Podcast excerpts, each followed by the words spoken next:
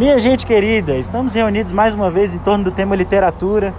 Hoje eu estou reunido aqui com o escritor, poeta, a vendedor, confeiteiro e muita gente boa, a Ângelo de Castro.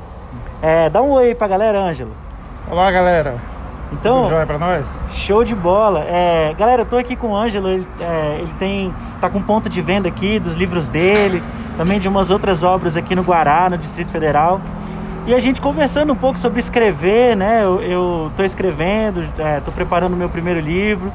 E aqui conversando também com o Ângelo, que já tá nessa caminhada e já escreveu quantos livros, Ângelo? Na verdade, eu, cerca de uns 19 publicados, né? Caramba! Mas de forma independente. Sim, 19 livros de forma independente. E, e você gosta mais da prosa, do, da poesia? Por onde você gosta mais, de caminhar? Mais da prosa. Vai variando de acordo com o tempo, né? De acordo com o ano que vai passando, os acontecimentos aí vão mudando a gente também. E você é o tipo do escritor que viaja muito assim na ideia, tipo abstrata, ou você coloca muito na sua, na sua escrita histórias da sua vida ou, ou histórias de amigos? Como é que funciona para você esse processo? Bem, eu procuro trabalhar mais sobre o cotidiano, né?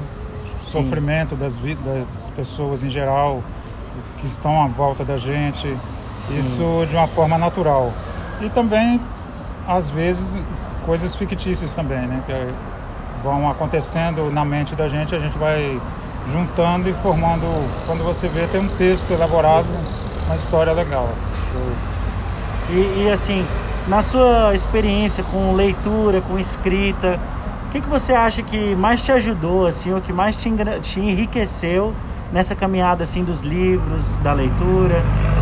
Olha, foi um, um meio que eu passei a observar mais as situações em minha volta.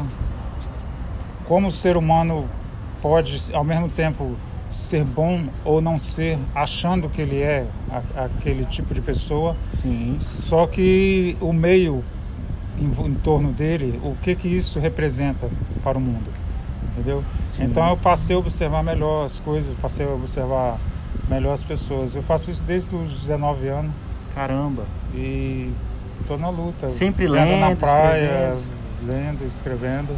Já vendeu na praia? Você veio de qual estado? Espírito Santo. Ah, legal. A gente tá falando aqui de Brasília, mas o Ângelo veio do Espírito Santo, tá vendendo aqui seus livros, tá é, tocando a vida. E eu queria perguntar assim, Ângelo, é, seu autor preferido? Qual autor ninguém poderia morrer sem deixar de ler?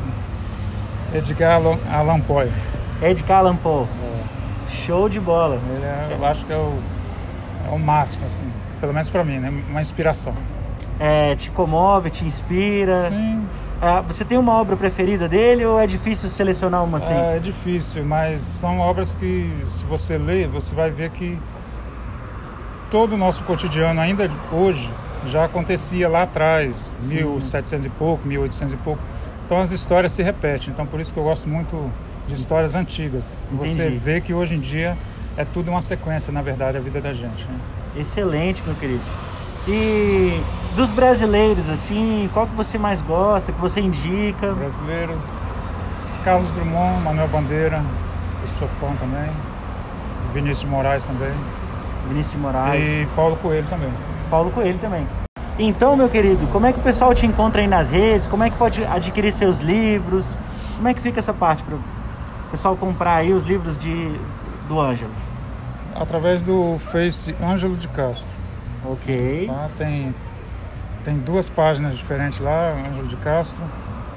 E é só me acessar, eu costumo admitir todas as pessoas lá, costumo retribuir Aceitar, né? sempre. E geralmente envio um PDF também com os poemas. Que coisa boa.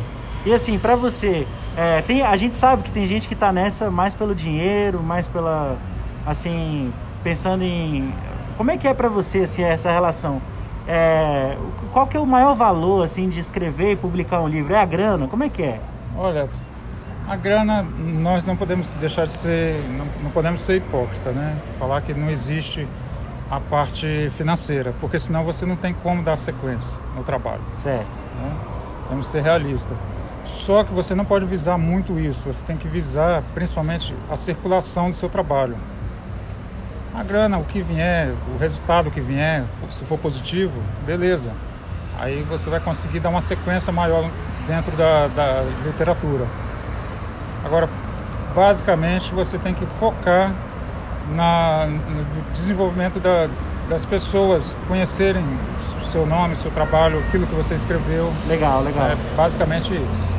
Ô, Ângelo, eu sou só gratidão, a gente se conheceu hoje aqui.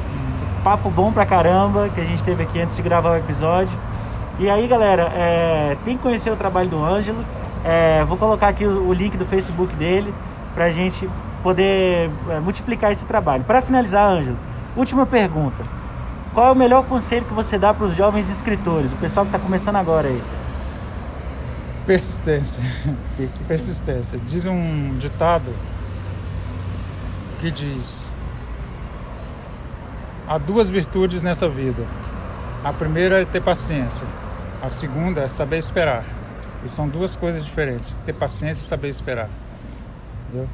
Então você tem que focar nisso, ter paciência, saber esperar para dar sequência para ter resultado final.